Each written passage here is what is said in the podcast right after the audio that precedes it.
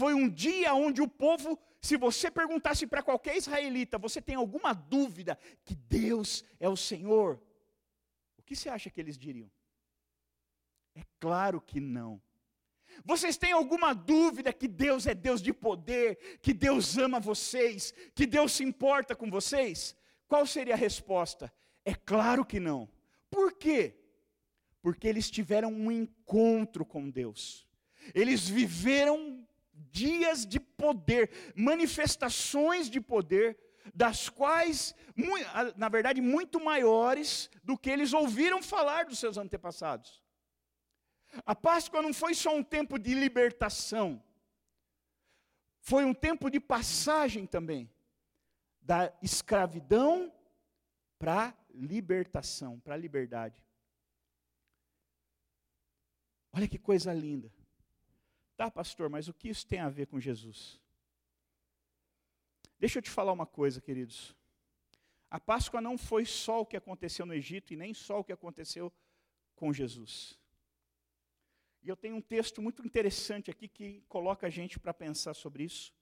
E eu queria que você pensasse junto comigo. Olha só, versículo 15 de Lucas 22. E disse-lhes: Desejei ansiosamente comer essa Páscoa com vocês antes de sofrer.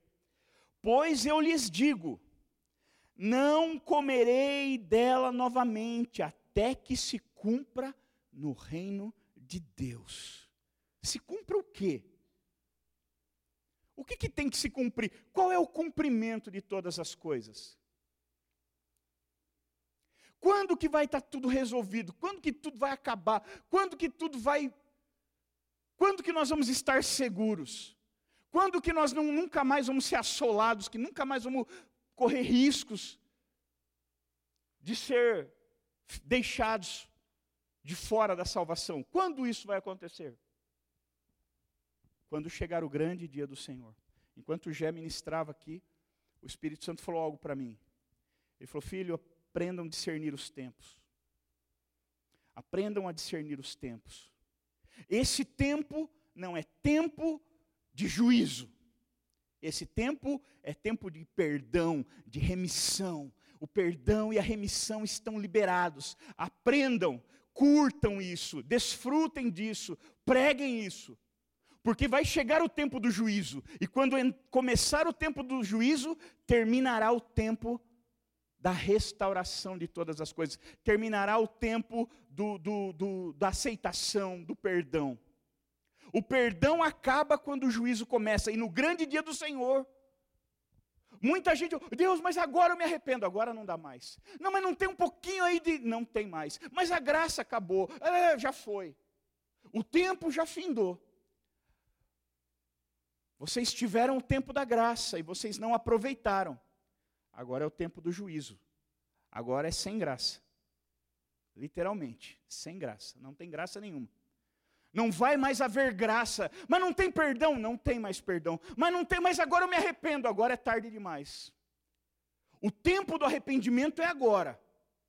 Quando Jesus, um dia está lá de boa, escrevendo no chão, trocando ideia lá com a turma, de repente chega lá os judeus com uma mulher pega em adultério. E aí eles jogam ela na frente de Jesus e falam assim: Olha, a lei de Moisés ordena apedrejá-la. E tu, que dizes? E Jesus então olha e fala: Não, beleza, a lei diz que é para apedrejar. Pegou o pecador, apedreja? É, isso aí. Então, beleza. Quem não tem pecado, que comece. Comece por quem não tem pecado. Atira a primeira pedra aí. E aí eles blá, blá, blá, soltaram as pedras e saíram. E aí Jesus, interessante, né? Jesus olha para aquela mulher e ele fala assim: Senhor, é, ele fala para a mulher: Viu, cadê os seus acusadores? Aonde eles estão? Ela fala: Não tem ninguém aqui. Foi todo mundo embora. Ele falou: Pois é, eu também não te condeno. Olha que lindo isso. Jesus poderia. Jesus poderia ter pego o primeiro tijolo ali e mandado na cabeça dela. Atira a primeira pedra, ninguém vai atirar? Eu posso, eu não tenho pecado. Vem cá, minha filha, toma aqui uma tijolada na testa. Ele poderia. Ele era o único que poderia. E sabe o que ele disse? Se os pecadores não te condenam, o teu Senhor também não vai te condenar. Por que, que ele não condenou? Porque não era o tempo da condenação. Nós não, eles, eles não estavam vivendo o tempo da condenação, eles estavam vivendo o tempo da remissão, eles estavam vivendo o tempo da graça, estavam entrando na graça, nem começou a graça, porque Jesus ainda estava vivo.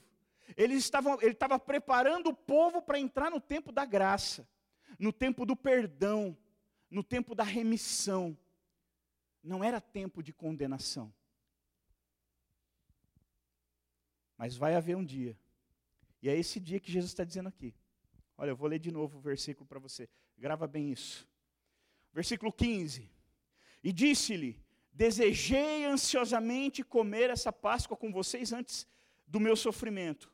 Pois eu lhes digo: não comerei dela novamente, até que se cumpra no reino de Deus. Eu vou dizer algo que eu entendo, uma interpretação minha. A Páscoa começou no Egito se aperfeiçoou em Israel com Jesus. Mas ela vai ter um fim, lá no grande dia do Senhor. Vai haver um dia, diz a Bíblia em Apocalipse, que é, vai um banquete estará preparado para nós. E esse banquete talvez seja o nosso último jantar de Páscoa. O primeiro, a primeira fase da Páscoa ela aconteceu a passagem da escravidão para a liberdade. Aí quando Jesus vem, ele aperfeiçoa isso. Agora ele tira, não é só, não tirou você da escravidão humana e colocou numa liberdade humana. Agora tirou você da escravidão do pecado e te colocou na graça de Deus, num lugar de aceitação, de, rem, de remissão. Aleluia, mas nós ainda estamos aqui. E na última fase, quando vier o fim de todas as coisas, então o Senhor nos tirará desse dessa vida, desse corpo humano, dessas dores e nos e vamos viver a passagem para a eternidade com o Senhor. Num lugar onde não haverá mais choro, nem lágrimas, nem temor, nem tristeza, nem dor, não haverá prantos, a Páscoa não é só um acontecimento, a Páscoa é um apontamento. A Páscoa do Egito apontava para Cristo. E a Páscoa de Cristo aponta para o fim de todas as coisas, onde Ele está preparando um lugar para nós. E quando esse lugar estiver pronto, Ele vai vir nos buscar e vai nos colocar naquela mesa. E ali Ele falou: Eu não vou, não vou ceiar mais com você, até que se cumpra todas as coisas, até aquele dia. É mais ou menos assim. Vou ceiar com vocês agora. E a próxima ceia será no céu. Vocês prepararam essa ceia para nós, mas eu vou preparar um lugar e uma mesa e uma ceia. E o fim da Páscoa, a consumação da Páscoa vai acontecer lá. E eu não vou ceiar mais até que se cumpra todas as coisas no reino. Querido, quando a gente entende isso, uau! Você percebe que Páscoa não é um momento uma vez por mês, não foi um acontecimento histórico. Não, queridos. A Páscoa aconteceu lá, a Páscoa acontece hoje, e a Páscoa acontecerá até o fim. A Páscoa, ela aponta não para coelho, para ovo. A Páscoa aponta para o cordeiro. Olha que lindo. Quero compartilhar um texto tremendo com vocês aqui, para basear Abra sua Bíblia em João 1, 29.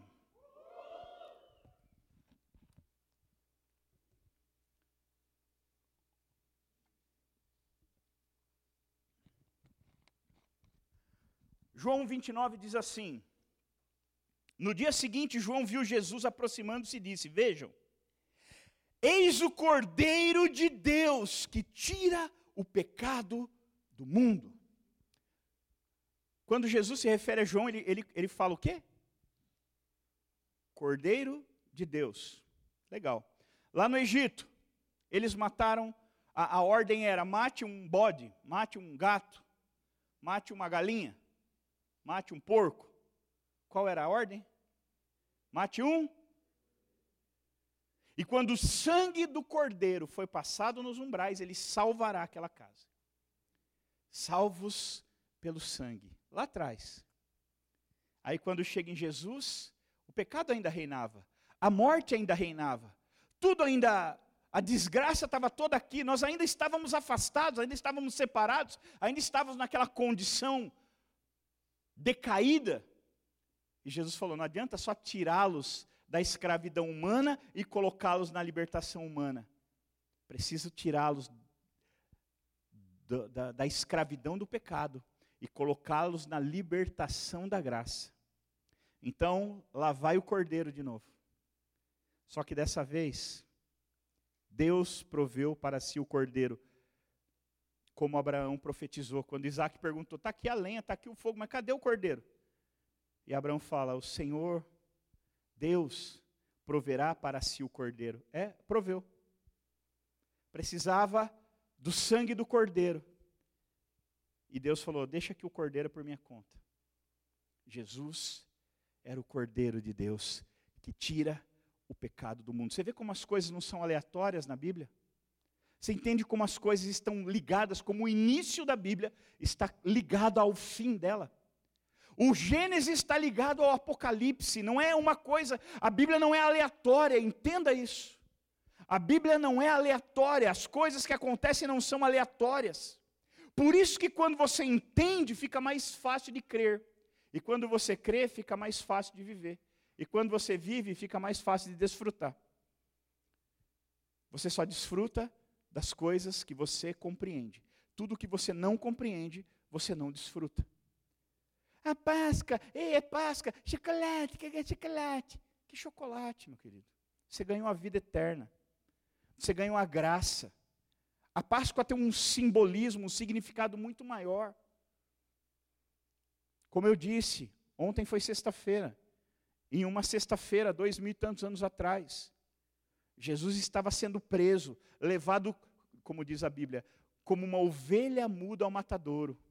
Ah, Isaías, que viveu cerca de 700 anos antes de Jesus, ele descreve, ele profetiza sobre o Cristo, sobre o Messias. Ele fala: ele será levado como uma ovelha muda perante os seus tosqueadores. Olha que coisa tremenda, queridos. E sabe por quê? Sabe qual é a razão da Páscoa? Sabe qual é o motivo da Páscoa? Sabe o porquê da Páscoa? A Páscoa não é para Jesus, nunca foi. A Páscoa não é para Deus. Nunca foi, nunca se tratou de Deus. A causa nunca foi Deus. Deus foi o causador, mas não foi a causa. Deus foi quem fez a coisa acontecer. Mas a Páscoa existe por amor. Talvez o amor que você não entendeu. A Páscoa é a maior prova de amor. Ninguém nunca vai te dar as provas de amor que Jesus vai te dar. Ei, garota, não fique esperando que vai vir um, um, um garotão aí todo marrento. Ah, e fazer declarações de amor para você, porque por mais que ele faça, não tem validade nenhuma. Você também, garotão, não fique esperando que venha uma menina maravilhosa, dengosa, ai, como eu te amo, coraçãozinho, ai, flores, aleluia, que, como ela me ama, querido. O ser humano é incapaz de amar como Jesus nos amou. Deus nos amou com um amor que nós desconhecemos. Deus nos amou com um amor que nós mal entendemos. Deus nos amou com um amor que é totalmente diferente daquilo que nós temos por base. O nosso amor é um amor assim, eu te amo enquanto você for legal comigo. Viu, do bem? Eu amo você, mas pisa na bola comigo, você vê, com a mesma velocidade eu deixo de te amar. Tem alguém aqui que já viveu essa experiência, não precisa levantar a mão, mas se você quiser pode levantar. Teve alguém que você já amou muito? Talvez um amigo, uma amiga, um primo, uma prima. Vocês cresceram juntos, você, você tinha uma, um carinho, uma amizade, uma coisa gostosa, ou um ex-namorado, uma ex-namorada, não sei. Alguém que você amou muito, você teve sentimentos fortes por essa pessoa. não sei de que natureza. Pode ser um sentimento de, de amor homem e mulher, pode ser um sentimento de amor fraternal, de irmãos. E, essa, e você amava essa pessoa demais e achou que ia amar ela para sempre. Só que adivinha, ela falhou com você. porque ela te amou com amor humano, do mesmo amor que você amou com ela. Ou pior, você falhou com essa pessoa. E hoje vocês não se falam mais. Hoje vocês não têm laços mais. Hoje vocês não têm. Aquele amor que vocês tinham foi embora. Tem alguém que viveu essa experiência aqui já ou só eu? Pode levantar a mão agora. Vai, vamos passar vergonha junto. Levanta aí. Já? Fica com a mão erguida, bem alto. Já teve essa pessoa que se amava, era teu amigo, era teu brother, parceiro, era tua irmã. E hoje vocês mal se falam, nem se falam. Parece que aquele amor foi embora. Sabe por que a gente tem dificuldade de entender o amor de Deus? Porque a gente mede o amor de Deus com, com esse parâmetro. Nós usamos esse parâmetro para medir o amor de Deus. O parâmetro humano, que tem regras, que tem condições.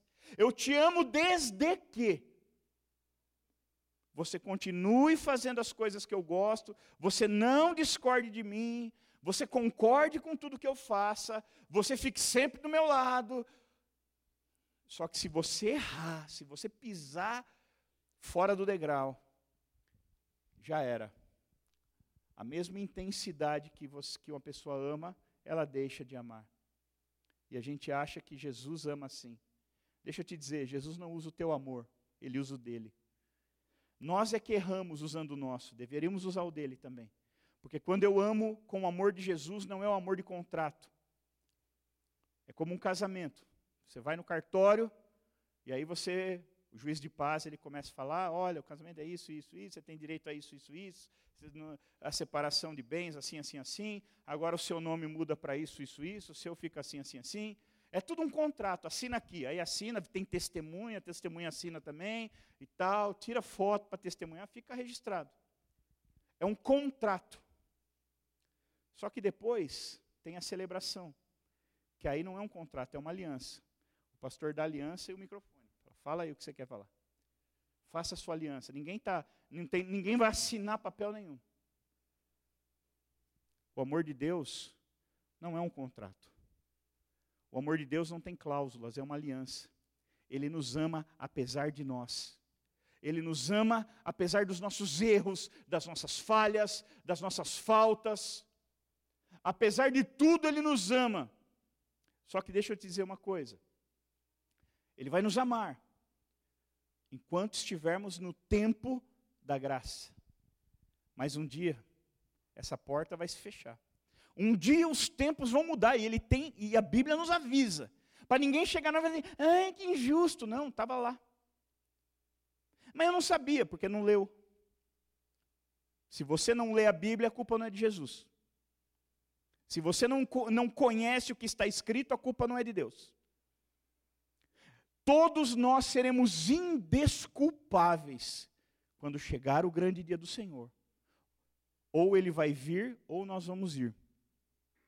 E todos nós seremos indesculpáveis.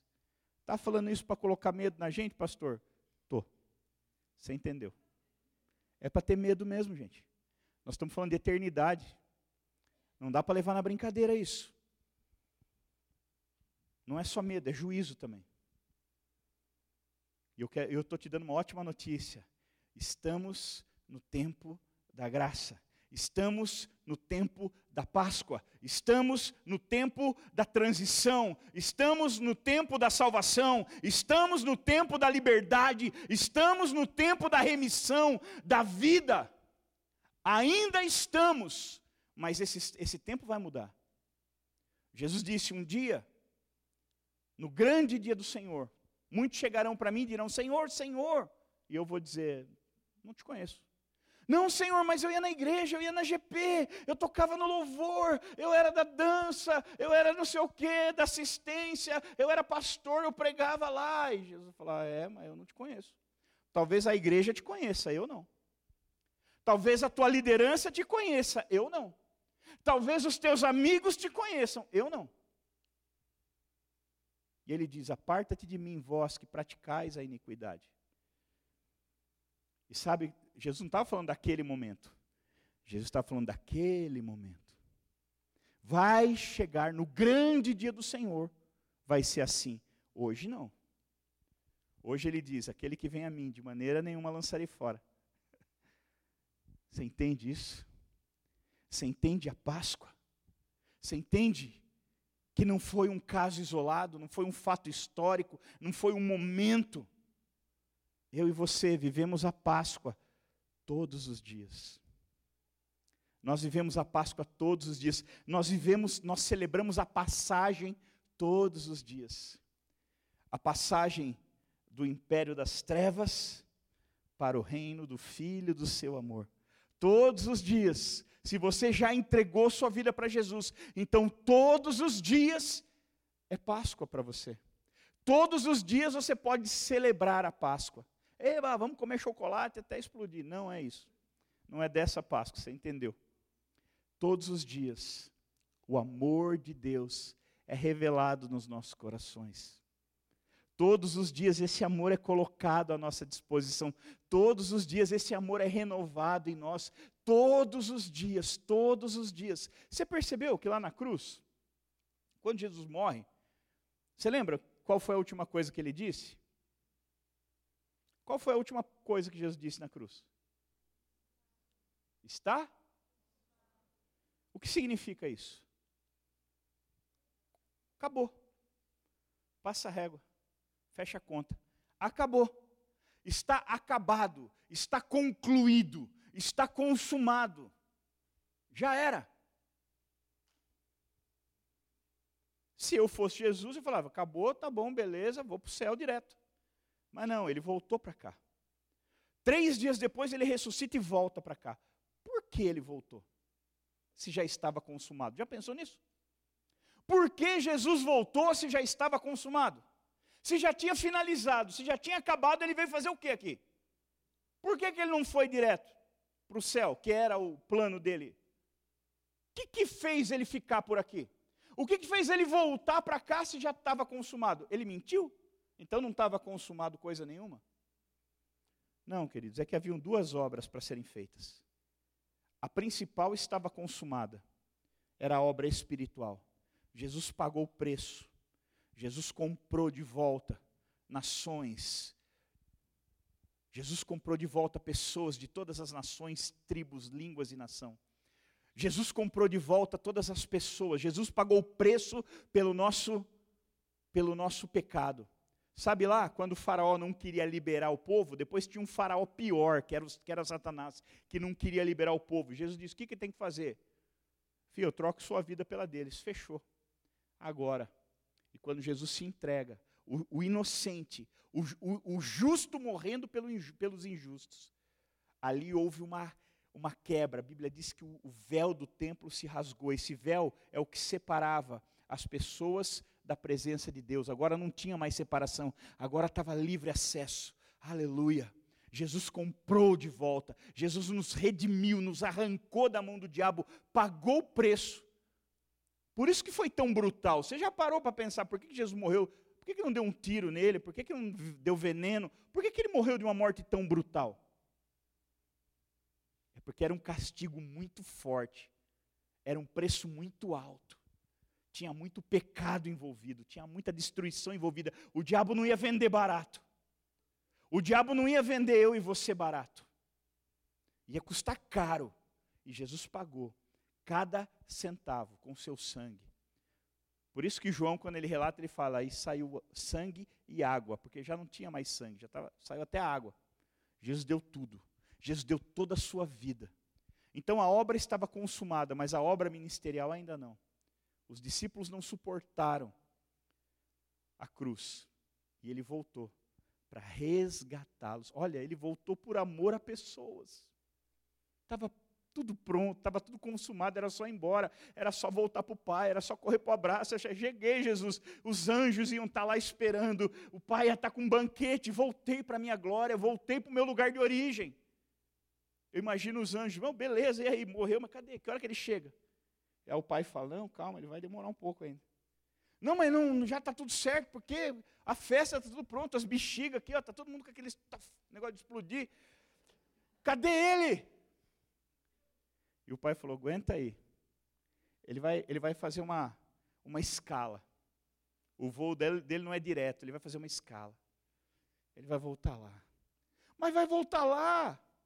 no lugar que mataram ele, que renunciaram ele, que cuspiram nele, que maldiçoaram ele, ele vai voltar lá? Vai.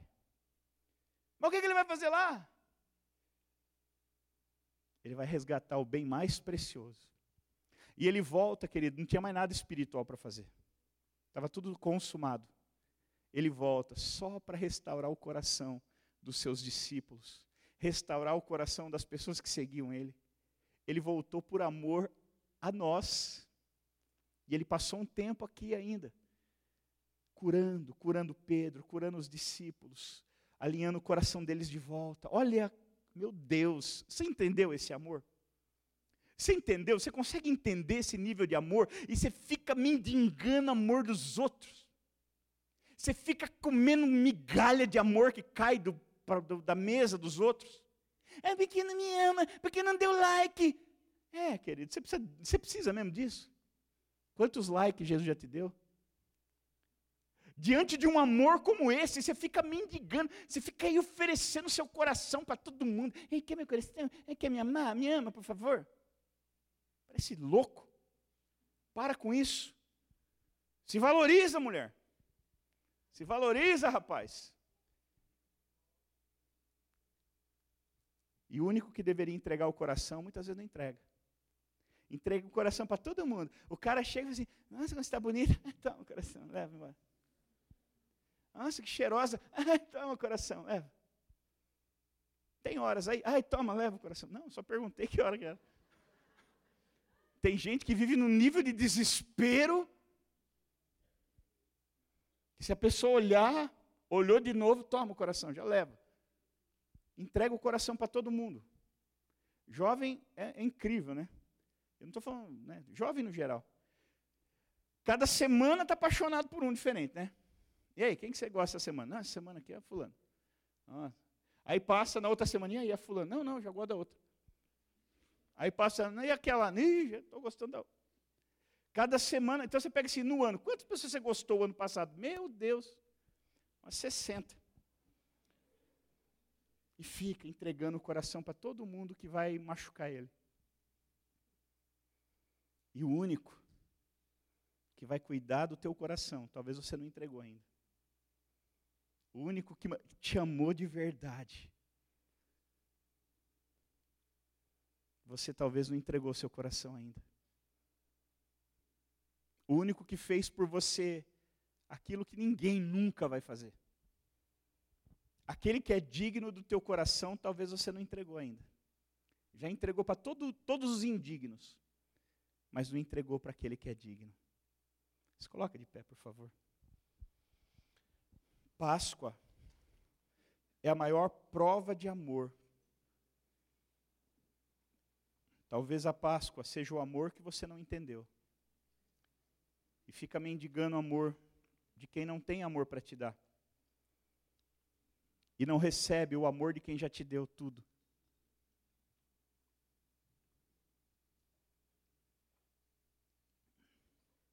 Sabe, queridos, não importa se você nasceu na igreja ou se você chegou hoje. Uma hora todo mundo tem que se entregar para Jesus. Uma hora você vai ter que fazer uma escolha. O meu filho não é crente porque eu sou crente. Se ele não não tivesse feito uma escolha, ele nunca seria. A fé não se herda. A fé se recebe. Ah, mas o meu pai é presbicho. Mas o meu pai é pastor. Ah, mas o meu pai é diacho. Não importa o que seu pai é, querido. Seu pai é o que é porque ele fez a escolha dele. E você vai ser o que você vai ser se fizer a sua escolha. Em algum momento, todo mundo tem que se entregar para Jesus. Todo mundo tem que se render a esse amor ou rejeitar esse amor.